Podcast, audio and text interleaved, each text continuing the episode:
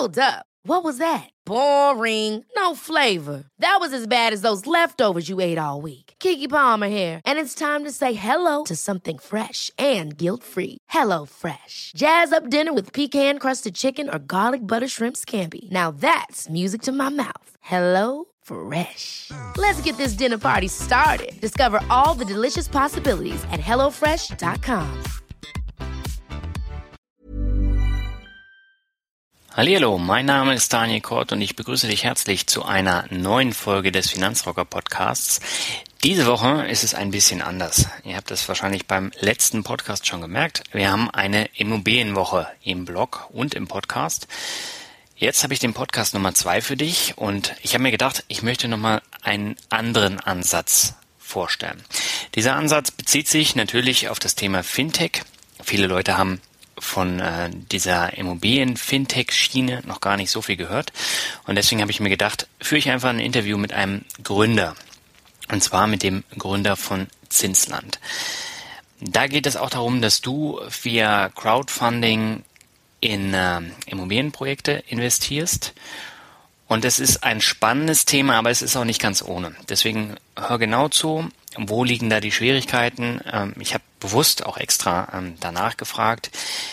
Nichtsdestotrotz, es ist beim Thema Immobilien nochmal eine gewisse Diversifikation für dein Portfolio. Vielleicht ist es interessant für dich, vielleicht sagst du aber, das ist jetzt nichts für mich. Ich möchte es einfach vorstellen. Und deswegen wünsche ich dir jetzt viel Spaß beim Podcast.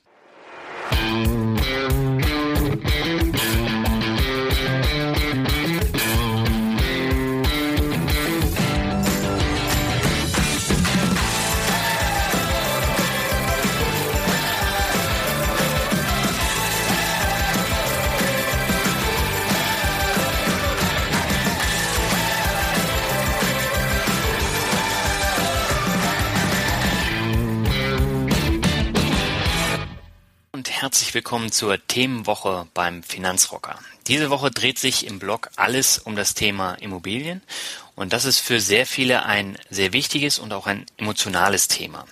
Und für den Podcast wollte ich das Thema auch nochmal ein bisschen vertiefen und deswegen habe ich Karl von Stecho eingeladen. Er ist einer der Gründer des Fintech-Unternehmens Zinsland und ist seit 2006 in der Immobilienbranche zu Hause. Und in meinen Augen ist das der perfekte Interviewpartner für einen etwas anderen Immobilienpodcast mit anderen Ansätzen. Ja, dann herzlich willkommen im Finanzrocker-Podcast, Herr von Stecho. Vielen Dank. Vielleicht äh, möchten Sie sich ganz kurz vorstellen. Wer sind Sie? Ähm, wo haben Sie bisher gearbeitet und auch diese Immobilienexpertise sammeln können? Da kann ich natürlich weit ausholen. äh, will versuchen, es kurz zu machen. Ja. Ähm, grundsätzlich äh, habe ich BWL studiert mhm. und habe ähm, meine Karriere äh, bei einer Unternehmensberatung angefangen, bin relativ schnell zu dem Entschluss gekommen, unternehmerisch agieren zu wollen mhm. und bin dann äh, bei der Firma Engel und Völkers gelandet, nicht als Makler, sondern in der Unternehmensentwicklung und habe da eine sehr spannende Zeit verbracht und wir haben uns neue Geschäftsmodelle für die Inter für die Immobilienbranche ausgedacht und äh, äh, über die Jahre ähm, habe ich dann verschiedene Firmen gründen dürfen, auch mitgründen dürfen mit Partnern aus dem Engel und Völkers Netzwerk. Mhm und bin vor einigen Jahren dann bei einer Firma namens Vivum gelandet. Das ist ein Private Equity Fonds, der ausschließlich in Projektentwicklung investiert. Mhm. Und auch da wieder ähm, hat sich eine, eine Neugründung ergeben. Und das ist eben Zinsland. Das haben wir vor ähm, fast schon zwei Jahren das erste Mal besprochen. Mhm. Und äh, Zinsland das, was wir heute Abend besprechen werden, ähm, macht ganz ähnliche Sachen wie eben diese Firma Vivum, nur eben online. Mhm. Was steckt denn hinter dem Anbieter Zinsland? Warum sind Sie denn auf die Idee gekommen, so eine Plattform zu gründen? Also wir haben so ein bisschen aus der Not heraus und aber auch aus der Beobachtung des Marktes heraus diese mhm. Idee gehabt. Not heraus deswegen, weil wir viele Projektentwickler finanzieren wollten, deren Projekte zu klein mhm oder aber in Regionen gelegen haben, die unserem Fonds, der eine gewisse Anlagekriterien hat, ähm, nicht entsprachen. Mhm. Ähm, wir finden diese Projekte aber trotzdem so gut, dass wir gesagt haben, eigentlich müssten wir auch Gelder dafür einsammeln können. und äh, haben deswegen ein zweites Produkt gestartet, haben Gelder einsammeln wollen und haben zeitgleich beobachtet, dass dieses Thema Crowd-Investing, mhm. was die Sache, ähm, also was das Geld einsammeln so wahnsinnig mh, transparent und unkompliziert erscheinen lässt, dass sich das so doll entwickelt hat, dass wir gesagt haben, wir müssen eine Immobilien-Crowd-Investing-Plattform gründen. Mhm. Das klingt sehr spannend. Jetzt habe ich noch mal eine Frage zu dem Namen. Bei Zinsland habe ich zuerst immer gedacht, das ist auch so eine äh, Zinsplattform ähnlich wie jetzt Weltsparen. Ähm, mhm. Ich habe wirklich nicht gedacht, dass es mit Immobilien zu tun hat. Warum haben Sie sich für diesen Namen entschieden und jetzt nicht für ähm, irgendwas, wo auch Immobilien an dem Namen vorkommt? Also der Namensfindungsprozess für dieses Startup, das war der einer der nervenaufreibendsten äh, Themen, die wir bisher in unserem Startup durchlebt haben. Yeah. Äh, wir hatten so viele gute Namen, die entweder alle ähm, vergeben waren mhm. oder aber auch irgendwie zu generisch waren. Wir wollten was Besonderes machen und wir wollten ähm, etwas Eingängiges Deutsches machen. Und das war ähm, mit Zinsen auf jeden Fall. Und dann hatten wir eben was Immobilien ähm, ähnliches gesucht. Und da Zinshaus ein feststehender Begriff ist und Zinsimmobilie auch nicht so lustig klingt, kamen wir dann auf Zinsland und ja. wir finden das mittlerweile eigentlich einen sehr guten Namen, weil das geht nicht mehr aus dem Kopf raus. Also jemand, der Zinsland gehört hat, der vergisst das auch nicht mhm. und der, der weiß auch, wo er googeln muss. Das stimmt allerdings. Jetzt habe ich mal eine kurze Zwischenfrage. Sie haben ja eben gesagt, das Thema äh, Crowd-Investing, Crowdfunding ist immer größer geworden in den vergangenen Jahren. Das mhm. gab es ja auch in Form von so Schwarminvestitionen in Immobilien in der Vergangenheit. Und ähm, das hat sich immer wieder relativ schnell erledigt gehabt. Was ist denn das Besondere an Zinsland und warum soll bzw. wird es denn funktionieren? Ähm, es gibt in Amerika unglaublich viele Plattformen, die sehr erfolgreich funktionieren. Tatsächlich haben es in Deutschland schon vor einigen Jahren ein, zwei ähm, Startups versucht, das Gleiche zu machen. Es gibt ein, zwei ähm, wenige kleine Gründe, die aber unglaublich wichtig sind. Mhm. Der erste, oh sorry, da kriege ich gerade eine E-Mail. Ähm, die, der erste ist, dass dir für ein Startup ist die Zeit unglaublich wichtig. Das heißt, zu welchem Zeitpunkt komme ich in, äh, in den Markt? Und wir haben, das wussten wir gar nicht, aber das ist jetzt im, im, in der Rückschau gesehen, einen perfekten Zeitpunkt gewählt. Und zwar den Zeitpunkt, wo die ähm, Publikumsfonds, die Immobilienpublikumsfonds ähm, für deutsche sag mal, Kleinanleger oder normale Anleger mit großen, mit äh, normalen Anlagebeträgen um die, was weiß ich, fünf bis 20.000 Euro, mhm. ähm, die sind ähm, komplett eingebrochen aufgrund einer Regulierung, die es erst seit einem Jahr oder anderthalb Jahren gibt. Mhm. Das äh, sogenannte Kapitalanlagegesetzbuch. Mhm. Das ist einer der Gründe, warum wir glauben, dass es jetzt genau richtig zum richtigen Zeitpunkt gekommen ist. Und dann gibt es noch einen weiteren Punkt. Mhm. Ähm, da muss man ein bisschen ausholen. Und zwar ist es wichtig für die Projektentwickler, die wir finanzieren, dass diese ähm, eine eine Zusicherung bekommen, dass das Geld, was eingesammelt werden soll, in jedem Fall eingesammelt wird. Mhm. Diese Garantie geben wir ab. Das tut bisher so kein anderer mhm. und das haben auch bisher noch nie Crowd-Investing-Plattformen für Startups getan, sondern die haben einfach gesagt, wir fragen die Crowd mal, ob sie das Geld zusammenbringen, mhm. mal schauen, ob es klappt. Diesen kleinen Unterschied und feinen Unterschied, den machen wir, indem wir sagen, jedes Projekt, was wir bisher online gestellt haben und auch online stellen werden, ist in jedem Fall finanziert. Und zwar durch ähm, Investoren aus unserem Umfeld oder sogar die Gesellschafter der Firma Zinsland, die sagen, ähm, dass sie einspringen, sollte die Crowd nicht die gesamte Summe zu, äh, zustande bringen. Mhm. Das sind ja auch keine kleinen Summen, aber da kommen wir gleich nochmal drauf zu sprechen. Ähm, mich würde jetzt mal interessieren, wie funktioniert denn die Plattform und welche Vorteile habe ich jetzt als äh, Immobilieninvestor in diese Plattform? Also ich hatte ja eben schon mal das Thema Immobilienfonds angesprochen. Mhm. Wenn man sich überlegt, was früher mh, Anleger gezahlt haben, wenn sie sich an einem Immobilienfonds beteiligt haben, ja. dann, äh, dann wird einem äh, Angst und Bange, wenn man nämlich sieht, was da an Vermittlergebühren, äh, Treuhandgebühren, ähm, äh, Aufgabe, Ausgabe, Aufschläge etc. in Rechnung gestellt worden, Vertriebsaufschläge, mhm. weil da sind einfach so viele Menschen involviert gewesen und in einem äh, Fonds ähm, so viele Vertriebler bezahlt worden, bevor überhaupt das Produkt, nämlich das Objekt, mhm. das Geld äh, bekommen hat, dass man sich fragen musste, ähm, wie kann eigentlich noch so viel Rendite aus einem solchen Projekt fließen, um die angepeilte Rendite zu erzielen. Das ist mit Crowdinvesting komplett anders. Das ist einfach transparenter und direkter. Da, da zerstören wir, das ist ja dieses Wort, was immer wieder benutzt wird, dieses disruptive Element, also diese, diese Zerstörung eines bisherigen Geschäftsmodells, da zerstören wir eine Kette von, von äh, Dienstleistern, die heutzutage nicht mehr nötig sind. Mhm. Und wie kann ich mir das jetzt vorstellen? Also wenn ich jetzt äh, ein bisschen Geld übrig habe, dann kann ich in Immobilien oder in eine Immobilie konkret investieren. Ne?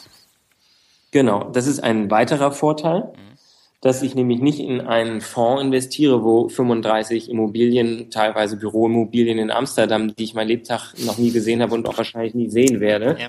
ähm, investiere, sondern es ist ernsthaft eine Immobilie. Mhm. Wir haben so viel positive Erfahrungen mit unserem ersten Projekt gesammelt, ähm, weil es in einer Region liegt, nämlich in Hilden, ja, bei Düsseldorf. Mhm. Da haben die Hildener, die Leute, die drumherum wohnen, gesagt, damit kann ich was anfangen. Ich weiß, was da vor Ort gebaut wird und ich kenne im besten Fall sogar noch den Projektentwickler. Das ist ein Typ, der macht seit 20 Jahren nichts anderes. Mhm. Dessen Bauschild habe ich schon an der, der und der Stelle gesehen. Mhm. Da investiere ich. Also zusätzlich kommt noch hinzu, das ist ein regionales Investitionsprodukt. Ja. Und das, das überzeugt die Leute einfach. Würde das dann auch in einer Großstadt funktionieren, wo das alles so ein bisschen anonymer vonstatten geht? Ähm, wir erleben das jetzt mit unserem zweiten Projekt in Berlin ähm, und äh, erleben die erstaunlichsten Sachen, dass dann nämlich die Investoren äh, äh, davor gehen und sich das anschauen, weil sie nämlich in Berliner sich denken, na dann schaue ich doch mal vorbei. Ja, ähm, und das ist auch ein toller Effekt. Ähm, und äh, das, ähm, das ist sicherlich, äh, das geht sicherlich auch in der Großstadt. Mhm. Kommen wir mal auf das Thema Mindestanlage zu sprechen. Das finde ich nämlich sehr interessant.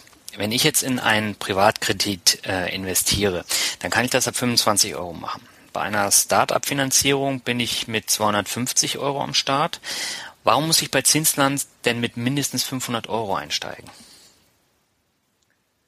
Ähm, das liegt schlicht und ergreifend daran, dass der Aufwand, einen Anleger zu, äh, zu handeln, mhm. ähm, ist relativ hoch und ganz ehrlich, rentieren tun sich für uns Anleger erst ab sehr viel größeren Anlagebeträgen. Wir wollten das aber absichtlich auch unter dem Slogan, wir demokratisieren eine Anlageklasse, ja. ähm, auch kleineren Beträgen zugänglich machen. Aber noch weiter als 500 Euro wollten wir nicht runtergehen. Weil das ist ja gerade für Einsteiger jetzt auch bei diesen Fintech-Plattformen relativ viel Geld. Also 500 Euro äh, hat man ja nicht mal so eben über, wie jetzt zum Beispiel die 25 Euro, die ich da in Privatkredite investieren kann. Ähm, haben mhm. Sie denn damit Erfahrung gemacht, dass da wirklich eine Hemmschwelle herrscht oder geben die Leute das dann nee. gern aus? Also mag sein, dass wir einige verlieren, lerne ich dann im Zweifel auch nicht kennen, aber ja. unser durchschnittlicher Anlagebetrag derzeit äh, ist eher so um die 4.000, 5.000 Euro. Und man muss das auch tatsächlich unterscheiden. Ähm, wir, wir bieten hier nicht im Vergleich zu Crowdinvesting-Plattformen, die äh, den lustigen bunten äh, Bleistift finanzieren wollen oder das äh, freundliche ähm, Start-up, was, äh, was, was Nüsse fürs Büro vorbereitet. Oder also das ist tatsächlich, wir, wir haben keine, keine Fans, sondern wir haben mehr Anleger. Also das sind wirklich, das sind nicht andere Leute, sondern es handelt sich da tatsächlich um eine Kapitalanlage, um ein ähm, um einen Kinofilm, den ich unterstütze, weil ich lustig finde. Das ist wirklich hier, das ist eine Geldanlage und deswegen haben wir hier auch ganz andere durchschnittliche Anlagebeträge, zum Beispiel auf Investing-Plattformen. Mhm. Wie grenzen Sie sich denn von einem Konkurrenten wie beispielsweise Bergfürst ab? Die sind ja auch relativ erfolgreich am Markt. Dort kann ich ja zum Beispiel schon für 10 Euro in Projekte investieren, laut der Webseite. Also wir, die wir aus der ähm, Immobilienbranche kommen, mhm. wir nehmen für uns ein bisschen in Anspruch, dass wir verstehen, was wir tun. Mhm. Und vor allem die Projekte, die wir anbieten, die verstehen wir. Ja. Wir machen nicht selten, bieten wir auch mit an, dass wir die komplette Finanzierung für solche Projekte machen, weil wir eben aus der Branche kommen und das aus dem Offline-Bereich schon gewohnt sind, mit Banken zu sprechen und die Komplettfinanzierung zu machen. Mhm. Wir glauben, dass wir in Zukunft und auch das jetzt schon äh, machen können, einfach mit Produkten überzeugen können, dass wir die richtigen Projekte anbieten, dass wir gut die wir zusätzlich noch durch einen externen Profi prüfen lassen, um nicht sagen, um es nicht vorwerfen lassen zu müssen, na, ihr habt da sowieso nur die auf der Plattform, die ihr für gut haltet. Mhm. Nee, da haben wir echt einen großen Qualitätsanspruch und insofern ähm, glauben wir, dass wir die Immobilienprofis sind, die jetzt in Internet machen und nicht wie andere Wettbewerber, die Internetjungs, die plötzlich in Immobilien machen. Ja, das kann ich nachvollziehen. Also man erkennt auch den Unterschied, wenn ich jetzt auf die äh, jeweilige Webseite gehe, da kennt man wirklich schon den Unterschied beim Thema Immobilien. Also man erkennt es eben auch von den von den Leuten her. Ähm, Finde ich spannend. Also es ist auch sehr konsequent dann zu sagen, wir brauchen mindestens 500 Euro und wir wollen uns so auch durch unser Know-how im Immobilienbereich dann von den Konkurrenten absetzen. So, so sehen Sie das, ne? Genau. Und wenn sie, ich, wahrscheinlich spielen sie darauf an, dass sie im, dass wir da alle in Anzug rumstehen im Vergleich zu den anderen, die alle in Berlin in mit Turnschuhen. Ja, das ist tatsächlich ein bisschen so. Wir sind halt so die, ähm, ja, die eine, eine Hamburger Unternehmung, die im Zweifel auch ähm, den einen oder anderen bekannteren ähm, Privatvermögenden im Hintergrund hat. Und ja. deswegen ist es, ist es alles ein bisschen anders. Stimmt schon. Lassen Sie uns mal über das Thema Gebühren sprechen. Wie viel Gebühren muss ich mhm. denn als Anleger an Zinsland zahlen oder läuft das komplett anders mit den Gebühren? Ja, also wir haben uns, wie ich eben sagte, ähm, den Immobilien, die Immobilienanlage und vor allem trete ich so ein bisschen auch zugegebenermaßen mit ideellen Werten gegen, ähm, äh, gegen diese Produkte an, die es bis bis vor kurzem noch in wirklich großer Anzahl gegeben hat. Mhm. Der Anleger zahlt bei uns keinen Euro Gebühr. Das mhm. ist äh, eher derjenige, der sein Geld gibt. Derjenige, ähm der uns bezahlt, wiederum ist ausschließlich der Projektentwickler, der Geld bekommt und dafür eine Gebühr an uns entrichtet. Mhm. Was passiert denn mit meinem Geld, wenn das Projekt jetzt nicht zustande kommen würde? Das ist eben genau der Fall, der bei uns nicht eintreten kann. Das Projekt findet in jedem Fall statt, weil wir das im Vorfeld zusichern, dass das, ähm, dass das Geld zusammenkommt, der Projektentwickler das Geld bekommt und sein Vorhaben umsetzen kann.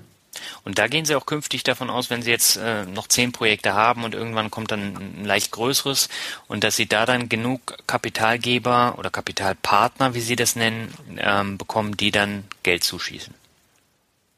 Wir haben derzeit einen Topf ähm, von Geld, der uns die ersten Projekte genauso absichert. Mhm. Wenn wir feststellen, dass wir ähm, immer 50 oder über 50 Projekte tatsächlich und dann ist dieser Topf irgendwann alle. Tatsächlich müssen wir uns dann fragen, ähm, wie gehen wir weiter vor. Die ersten Erfahrungen zeigen aber, dass wir im ersten Projekt haben wir 12 Prozent mit investiert. Mhm. Ähm, bei den ähm, jetzigen Projekt glauben wir auch, dass es weniger ist. Sollte es ähm, eines Tages so weit sein, dass wir Projekte nicht mehr mitfanden, weil sie zu groß werden, äh, dann müssen wir uns ein neues Konzept ausdenken. Aber wir sind angetreten zu sagen, wir stellen nur Projekte vor, die in jedem Fall stattfinden. Und was habe ich jetzt als Anleger konkret davon? Wie viel Zinsen bekomme ich für meinen Einsatz? Das kommt ein bisschen aufs Projekt an. In unserem ersten Projekt hatten wir eine Projektentwicklung. Das heißt, da war wirklich, ähm, da wurde was noch abgerissen, da musste noch äh, was gebaut werden, ist im Moment jetzt der Keller ausgebaut. Ähm, das ist so ein bisschen risikoreicher, dass da eventuell in irgendeinem Fall noch ein Baurisiko oder eine Verzögerung entsteht.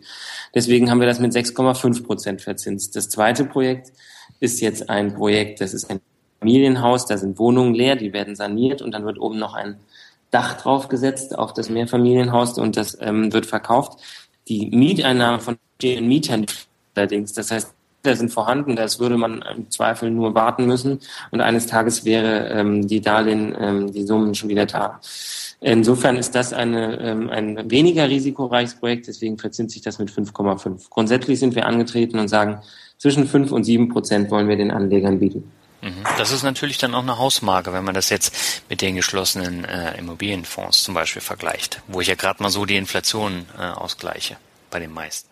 Ja, also vor fünf bis zehn Jahren ähm, haben die auch noch besser rentiert, aber immer eben nur als Versprechen. Und ähm, das war dann oftmals auch ähm, nicht unbedingt umzusetzen oder zu realisieren. Also da sind tatsächlich äh, viele ja auch richtig pleite gegangen und noch viel schlimmer haben Nachschusspflicht gehabt. Das heißt, es gab Fonds und den redet heute keiner mehr, aber da sind Leute gebeten, sind gebeten worden, äh, nochmal noch mal nachzuschießen. Ja. Und das ist natürlich für einen Anleger, der sich überlegt, wo er seine Erspartes hin tut, eine, also das ist schon ziemlich grenzwertig.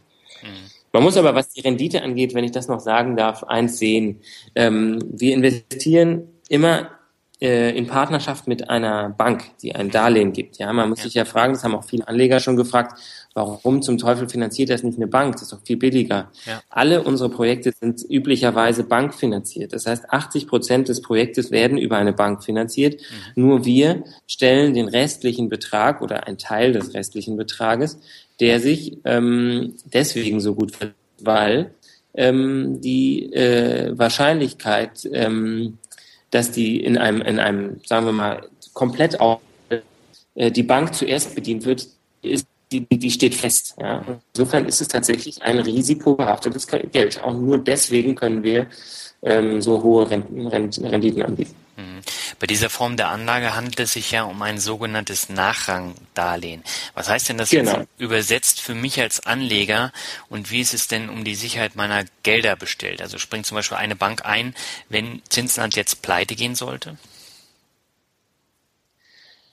Zinsland ist nicht das Problem. Mhm. Ähm, Zinsland kann pleite gehen und der Anleger hat weiterhin seine Geschäftsbeziehung mit dem Projektentwickler. Das ist ja das Schöne und Tolle, dass wir nicht so wie früher bei den Fonds äh, 17 Zwischengesellschaften haben, sondern der Anleger investiert nur in das Projekt. Und deswegen ist es auch so gut und günstig, dass wir, ähm, was, was wir da aufgebaut haben, weil eben nicht 15 Gesellschaften dazwischen stecken, die alle mitverdienen wollen.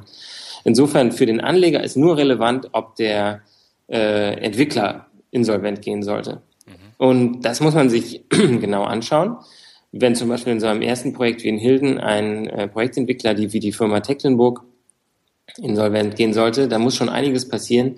Die sind seit 40 Jahren am Markt, haben noch nie ein Projekt gegen die Wand gefahren. Mhm. Und äh, die sind genau, die, diese Firma ist dann eben äh, der Darlehensnehmer. Und äh, die Wahrscheinlichkeit, dass das äh, pleite geht, ja gut, das muss jeder für sich bewerten, aber das, äh, das, das theoretische Risiko besteht. Das äh, theoretische Risiko heißt, ich kann meinen Einsatz komplett verlieren. Richtig. Mhm. Das, da, da reden wir auch nicht drum rum, weil wir nicht irgendwie was verschleiern wollen. Es gibt das theoretische Ausfallrisiko. Ja. Das äh, hat man an der Börse natürlich theoretisch auch. Ähm, man hat es ja auch mit ähm, tollen äh, Scheinchen wie, wie jetzt bei Procon, wo man äh, ja auch, genau. wenn überhaupt, nur einen kleinen Teil wieder bekommt. Ähm, nichtsdestotrotz ist es sehr wichtig, dass man da dann auch mit offenen Karten spielt, so wie Sie das eben auch gesagt haben. Mhm, richtig. Ja. Dann lassen Sie doch äh, uns mal konkret über die Projekte sprechen. Sie haben sie ja schon erwähnt. Das erste erfolgreiche Projekt war ja ähm, der Kastanienhof in Hilden, wie lange hat denn dieser Finanzierungsprozess gedauert, bis Sie dann ähm, die, die Summe von den Anlegern zusammen hatten? Wir haben die Funding-Phase ist bei uns immer drei Monate mhm. und ähm, dann haben wir nach drei Monaten noch aufgehört und über Internet hatten wir dann bis zu diesem Zeitpunkt 650.000 Euro eingesammelt. Mhm. Wir uns waren angetreten, aus, ähm, äh, um äh, 750.000 einzusammeln. Ja. Und äh, die fehlende Summe, die der Projektentwickler not, äh, brauchte, wurde dann eben äh, sichergestellt. Äh, die war vorhanden, weil wir das im Vorfeld ähm, geklärt hatten, dass es in jedem Fall ähm, zustande kommt, diese Finanzierung. Genau, wann ist das Projekt gestartet? Ende Februar. Mhm. Und das heißt, also wie lange ist, ist mein Geld jetzt gebunden? 18 Monate. 18 Monate.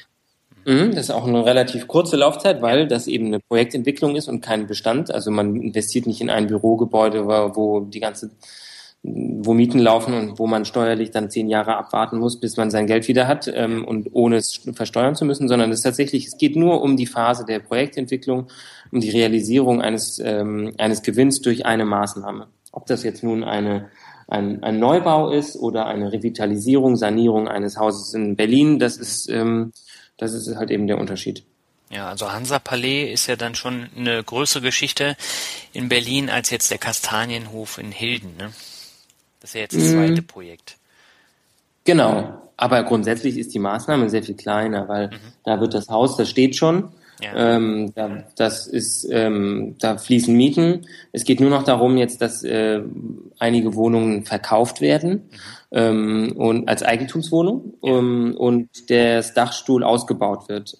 Insofern, das halten wir für das ähm, ähm, also es ist einfach ein geringeres Risiko, weil das Gebäude, wie gesagt, nicht erst gebaut werden muss.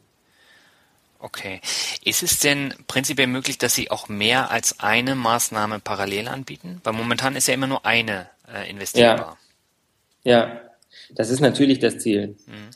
Aber wir haben bisher die ähm, Erfahrung, dass wir, wir sind gut, wir sind ja auch erst seit März am, am, am Start, ja. aber wir haben bisher die Erfahrung, dass die sich, gerade wenn die unterschiedlich verzinsen, sich gegenseitig kannibalisieren. Mhm. Und insofern ähm, haben wir jetzt immer eins nach dem anderen, aber Anfang nächsten Jahres werden wir anfangen, parallel mehrere Objekte anzubieten. Mhm.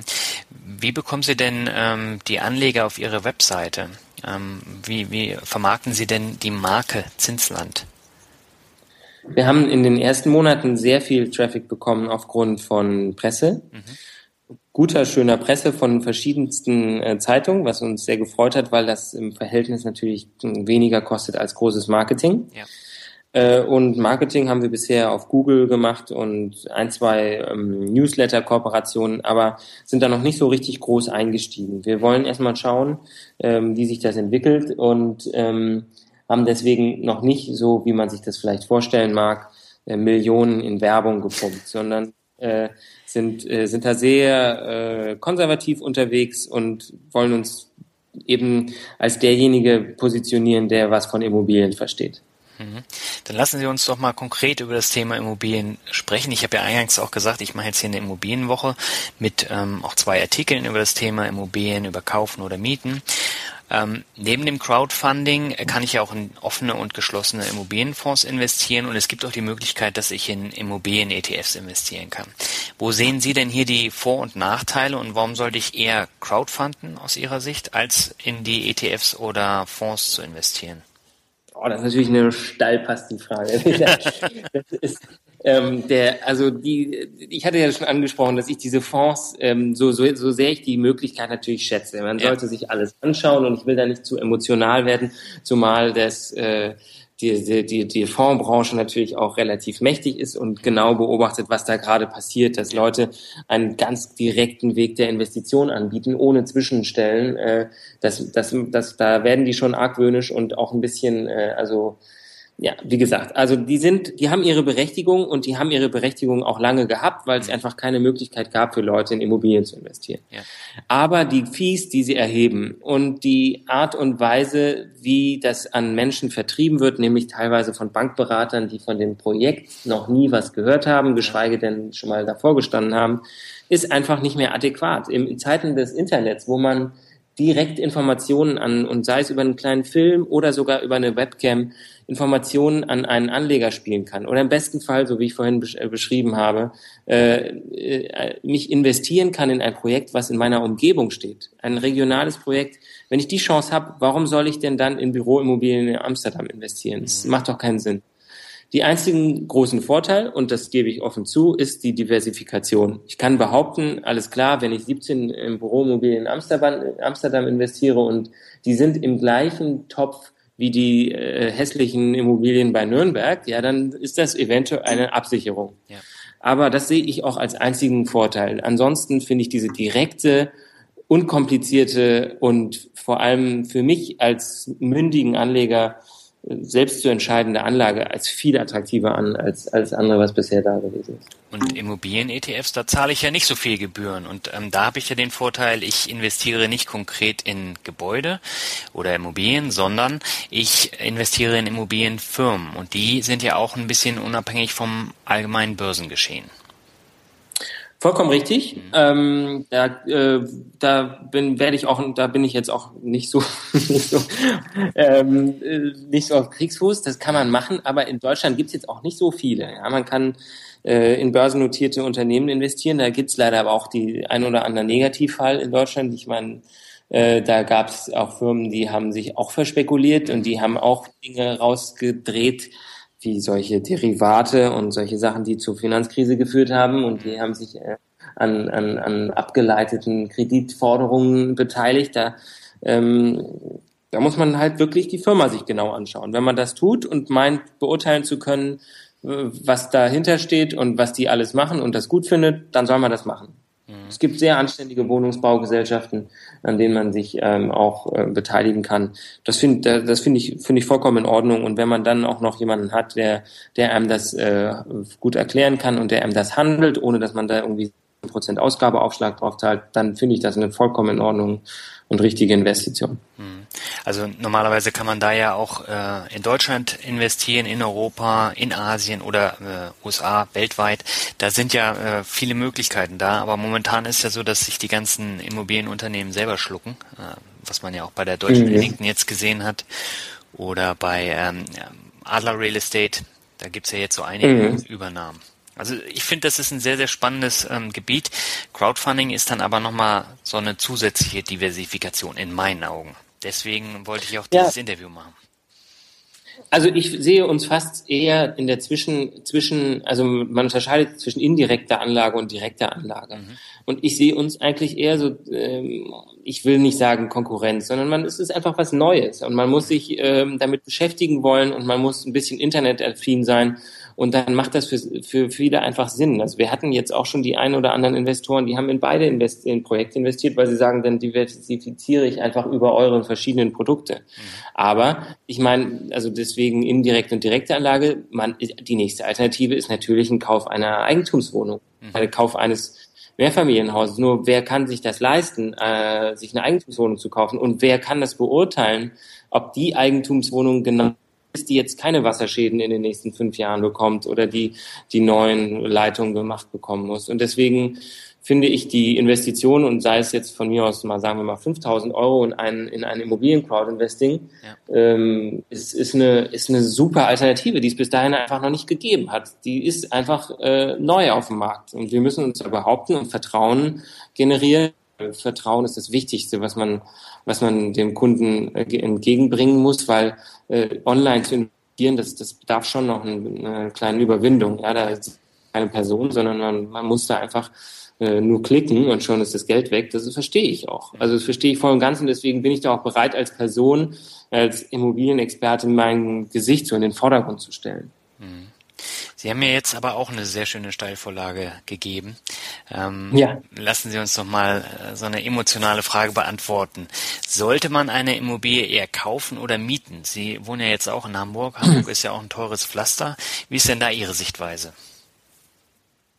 Ähm, es muss man ganz persönlich entscheiden. Also ich persönlich, das kann ich auch gern, äh, ich, ich kaufe sehr gerne und wohne wohne ungern zur Miete, weil ich immer das Gefühl habe, Mist, das Geld, was ich da investiert habe, mhm. als Miete, das ist doch, äh, das hätte ich doch genauso gut in Zins und Tilgung stecken. Und in Zeiten so niedriger Zinsen ist das fast so, dass man fast billiger wohnt, wenn man Zins und Tilgung hat, als mhm. statt Miete.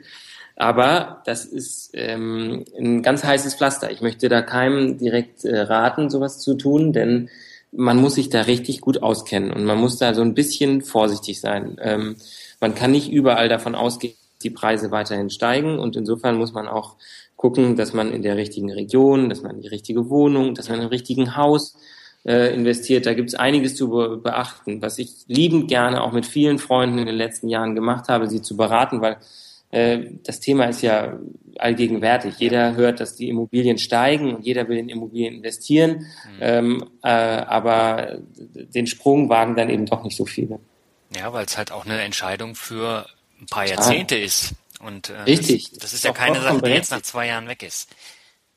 Nee, vor allem, wenn ich, ich bin jetzt schon äh, in Sorge, wenn ich davon höre, dass sich Freunde ähm, einen Kredit holen, der fast zu 100 Prozent das Projekt finanziert und die sich dann noch mit dem Thema äh, Zinsbindung und ähm, Zinslaufzeit keine großen Gedanken gemacht haben. Was ist denn, wenn in zehn Jahren die Zinsen vollkommen anders sind, man refinanzieren muss, weil der Kredit ausläuft, ja, dann, dann, dann muss man das bedienen können. Und wenn dann die Zinsen andere sind als heute, dann, äh, dann muss man das irgendwie bewältigen können.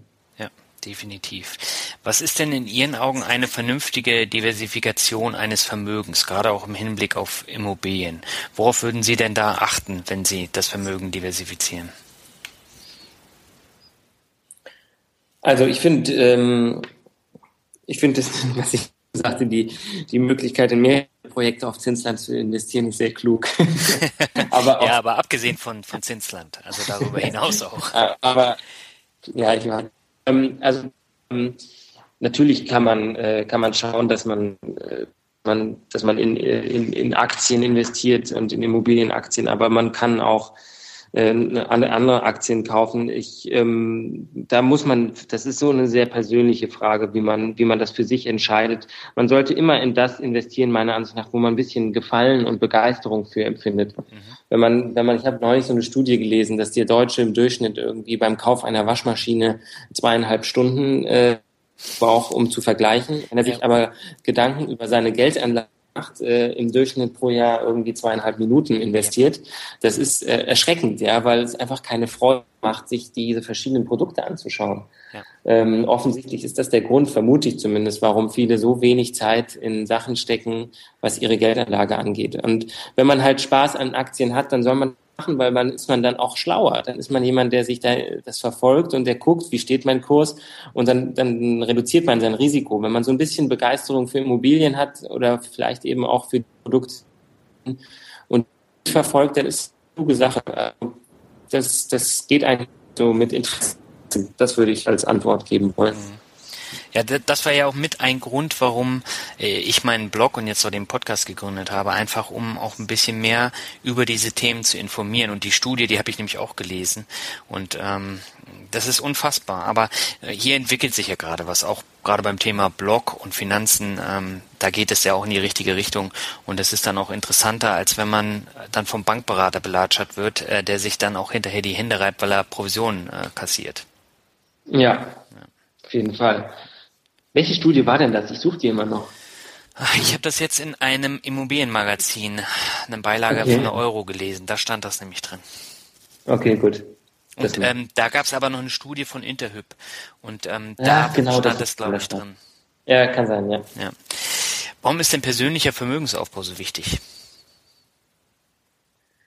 Also weil ich, ähm, also, das, also man kriegt ja manchmal so ein nettes Schreiben von den, von den Rentenversicherungen und dann kriegt man erklärt, wie viel, wenn man im Alter ausgezahlt bekommt, wenn man weiterhin so brav einzahlt. Wenn man diese Zahl sieht, ja, ja. dann denke ich immer, um Gottes Willen, tut was, tut was. Denn es ist ja nicht nur so, dass die, ähm, dass die Dinge teurer werden, sondern man wird ja auch immer bequemer und so. Wenn man ernsthaft glaubt, dass man sich auf äh, Rentenzahlung eines Tages äh, ausruhen können wird, dann, dann, dann ist man nicht gut bedient. Also ich, ich rate jedem, sich da irgendwie Gedanken zu machen. Mhm. Sehr schönes Schlusswort. Jetzt kommen wir nämlich zum Finanzrocker Word Shuffle, das Sie wahrscheinlich auch noch gar nicht gehört haben in den anderen Podcasts. Ähm, nee. Das heißt, ich nenne Ihnen jetzt ein paar Begriffe, über die Sie ja. etwas ganz kurz oder auch ein bisschen ausführlicher sagen sollen. Und ähm, das soll ein bisschen spontaner sein und ähm, die habe ich mir jetzt aus dem Internet rausgesucht. Ich, die haben alle was mit Ihnen zu tun und ich bin okay. auf Ihre Antworten sehr gespannt. Alles klar, freut mich. Fangen wir mal an mit dem Thema Venture Capital.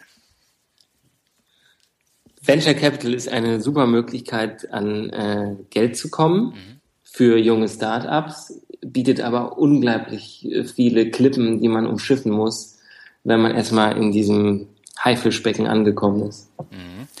Der nächste Begriff, der hat's in sich. Ich bin auch gespannt, was Sie dazu sagen. Ziegenzucht. Ziegenzucht, ist, Ziegenzucht steht bei meinem Xing-Profil ja. als letzte äh, Begeisterung und ja. ich bin der festen Überzeugung, dass man in Deutschland zu wenig ähm, selbst äh, zu wenig Ziegenkäse an, äh, herstellt. Aha. Weil wir beziehen Ziegenkäse immer aus Frankreich und das hat einen historischen, super spannenden Grund. Also da könnte ich jetzt stundenlang erzählen, aber ich versuche es kurz zu machen. Okay. Ziegenkäse ist äh, ähm, wahnsinnig gesund und gut äh, und schmeckt hervorragend und wir doofen Deutschen kaufen den immer brav von irgendwelchen äh, von irgendwelchen europäischen Nachbarn, was berechtigt ist, weil die schmecken hervorragend. Aber nichtsdestotrotz könnten wir auch in der Lage sein, sehr guten Ziegenkäse zu produzieren. Und das werde ich dann wahrscheinlich, wenn ich eines Tages mal nicht mehr arbeiten sollte, tun. Ziegenkäse produzieren. Das klingt aber sehr spannend. Ja. Der nächste Begriff wäre Rockmusik. Oh, mit Rockmusik äh, kann äh, ich neben Michael Jackson, meinem Idol, nichts anfangen. das ist eine ehrliche Antwort. Aber ähm, diesen Begriff, den äh, nenne ich jedes Mal beim Word Shuffle. Und ähm, okay. weil äh, meine Seite und mein äh, Podcast, die heißen ja auch Finanzrocker. Und ja, okay. Mhm. Und ich habe da, da immer versucht, Begriffe aus der Rockmusik mit äh, Finanzen zu koppeln, um einfach noch um, so ein bisschen was anderes zu zeigen und darzustellen. Und deswegen stelle ich immer die Frage nach der Rockmusik. Ich bin ähm, ein Kind meiner Zeit und äh, ein braver Radiohörer, aber habe ganz bestimmt keine äh, CD-Sammlung zu Hause. Außer ein paar Michael Jackson CDs. okay. Der nächste Begriff ist Business Angels. Business Angels, fast so wie Venture Capital, sind ähm, schlaue Menschen, die einem unheimlich helfen können, aber man muss aufpassen, dass man an die richtigen kommt. Das heißt, da gibt es auch eine Menge schwarzer Schafe. Es gibt schwarze Schafe und es gibt auch welche, die einfach ähm, auch ihren Vorteil berechtigterweise, wer tut das nicht, aber mhm. dann doch sehr auf ihren Vorteil bedacht sind. Ich habe Glück gehabt mit denen, mit denen ich zu tun habe. Mhm. Bioenergie ist der nächste. Oh, auch ein Thema, wofür ich mich total begeistern könnte. Bio, ähm, Bioenergie ist, äh, ist, ist, ist wichtig und auch erstaunlicherweise eine super Anlageform. Mhm. Ich bin stolzer Besitzer einer Photovoltaikanlage. Insofern äh, äh, kann ich da auch ein bisschen mitreden. Mhm. Hamburg ist der nächste. Hamburg ist äh, die schönste Stadt in Deutschlands Norden. okay, da entgegne ich jetzt mal nichts als äh, Lübecker, aber okay. Ähm, aber äh, Hamburg ist toll. Ich arbeite ja in Hamburg und ähm, keine Frage. Ja, ich bin Frankfurter, also geboren in Frankfurt und deswegen fällt es mir schwer zu behaupten, es wäre die schönste Stadt. Außerdem finde ich diese Vergleiche immer doof, weil ja. es gibt so viel, äh, es gibt so viel Schönes ähm, in den verschiedensten Städten, dass man, äh, dass man da keine über die andere stellen kann. Okay.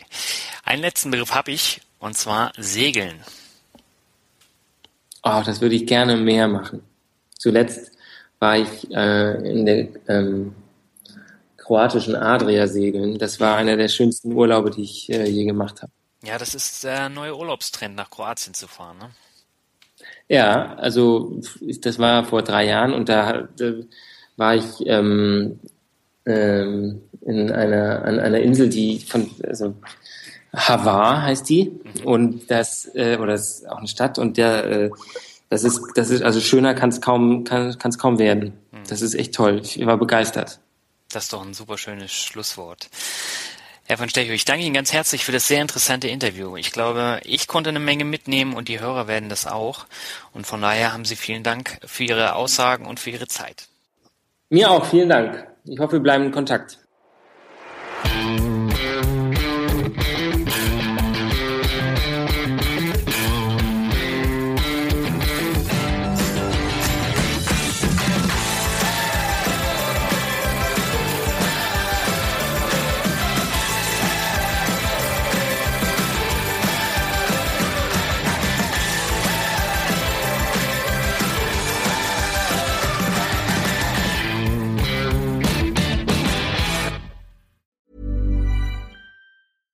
Ever catch yourself eating the same flavorless dinner three days in a row? Dreaming of something better? Well, HelloFresh is your guilt-free dream come true, baby. It's me, Kiki Palmer. Let's wake up those taste buds with hot, juicy pecan-crusted chicken or garlic butter shrimp scampi. Mm. Hello Fresh. Stop dreaming of all the delicious possibilities and dig in at HelloFresh.com. Let's get this dinner party started.